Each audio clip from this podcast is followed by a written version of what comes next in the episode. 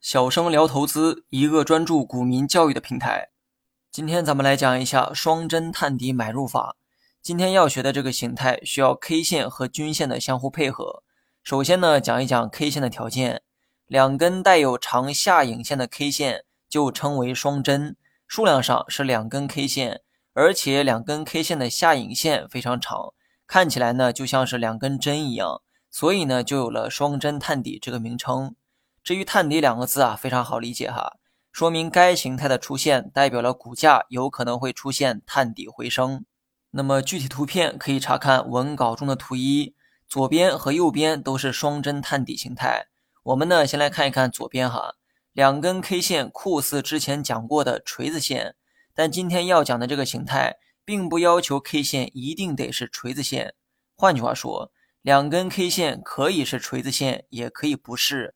锤子线的特点是下影线很长，而且没有上影线；而双针探底的 K 线重点要求下影线很长，而上影线要很短。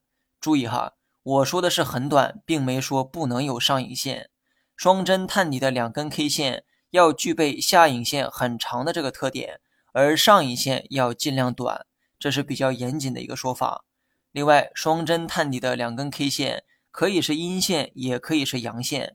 这一点呢，并不影响形态本身，哪怕两根 K 线都是阴线也可以哈，在效果上不会有太大的差距。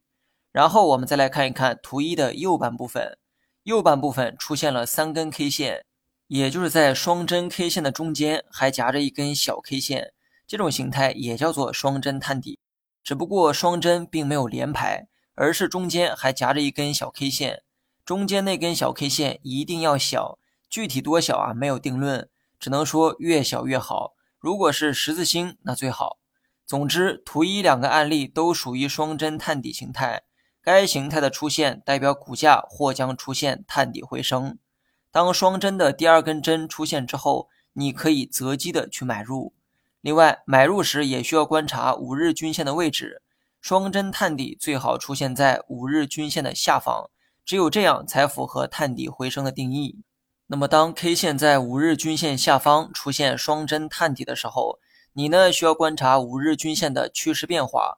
双针探底完成的时候，向下回落的五日均线如果出现了走平的迹象，那么该形态的买入信号将变得更强。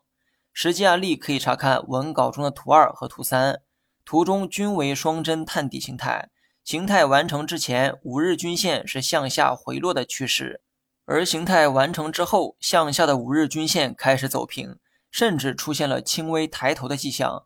那么这种情况下是最理想的买入时机。双针探底啊是买入信号，那么与此对应的便是卖出信号。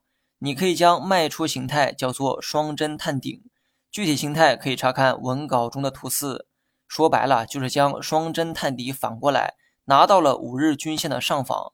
该形态的出现往往预示着股价触顶回落，是一种卖出信号。你学会了吗？